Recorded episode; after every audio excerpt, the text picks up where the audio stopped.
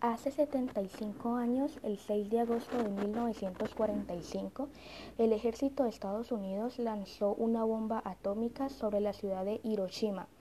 Tres días después repitió el ataque en Nagasaki. Las dos armas atómicas, las únicas usadas hasta el día de hoy, dejaron más de 200.000 muertos debido a la radiación y en décadas posteriores sumaron 400.000 decesos más por problemas de salud relacionados con las bombas, de acuerdo con los datos de la ONU.